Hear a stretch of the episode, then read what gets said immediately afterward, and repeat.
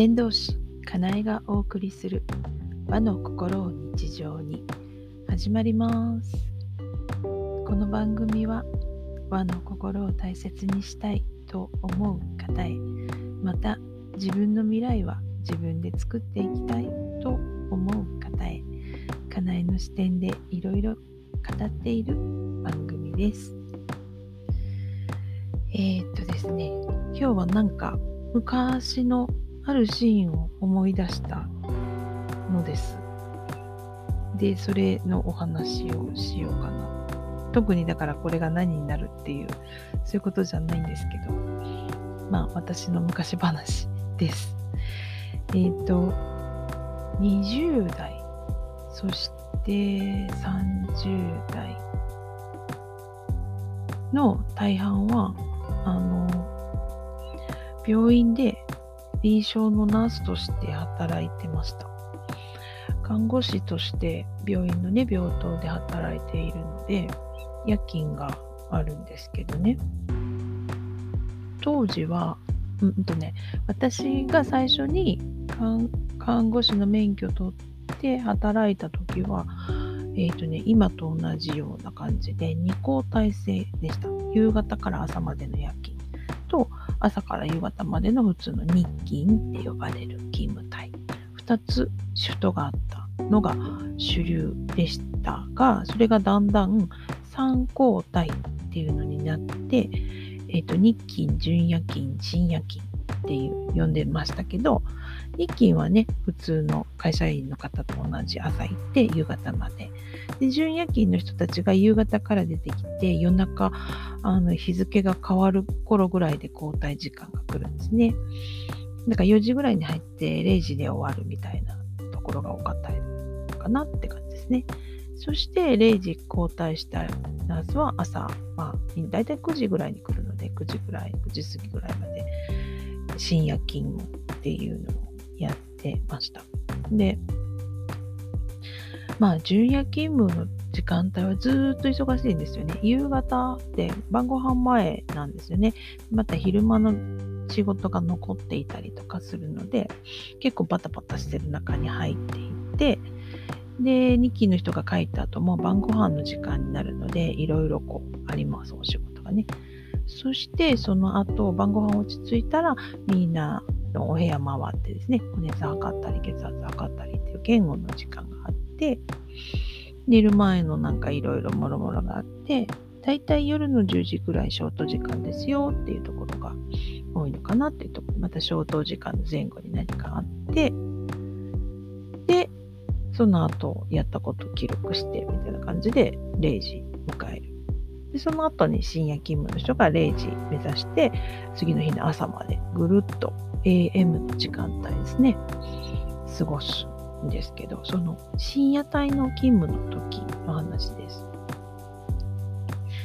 で、当時は昼間働いて、ちょっと帰って仮眠を取ったらまた深夜に出ていくっていう、そんなあのシフトが多かったので、結構その深夜勤務に行くためになんか9時とか10時前とかに起きて準備をするっていうのすごく気持ちが重いんですね。だってさっき寝たところなのにすぐ起きてって感じだしだから眠いしなんか夜中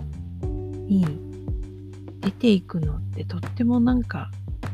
あのなんで私がみたいな気持ちに実はなるんですね。でまあでも仕事しているとそんなことは忘れてるんですけど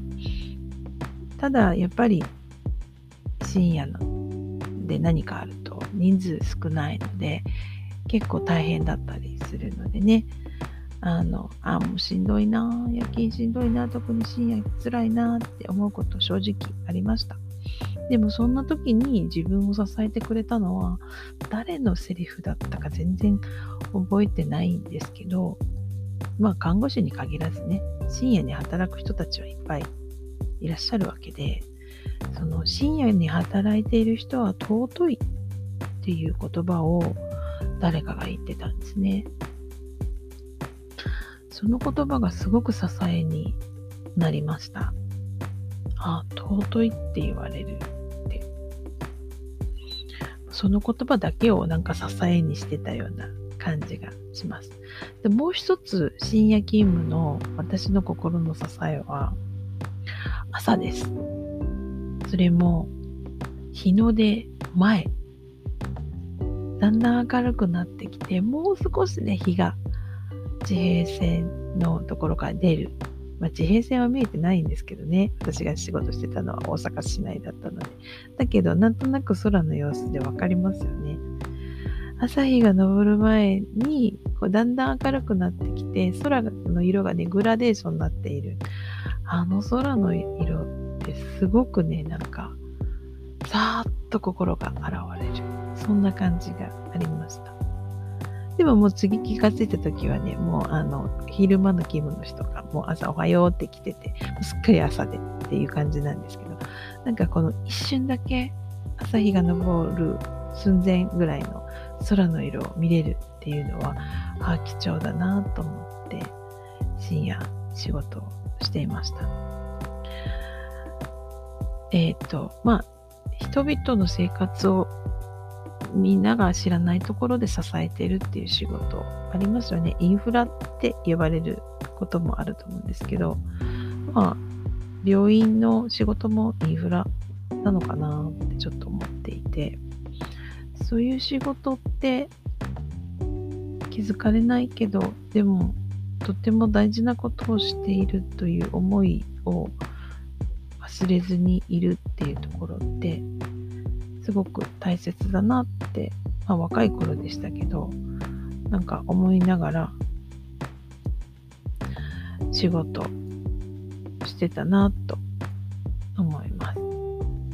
朝日が昇るっていうその空っていうのが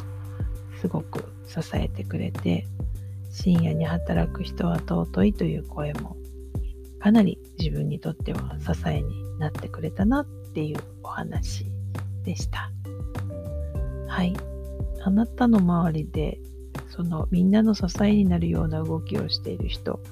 いらっしゃいますか？あなた自身がそういう立場かもしれません。お疲れ様です。ありがとうございます。で、いう言葉送ります。ではまた。先導師かなえでした。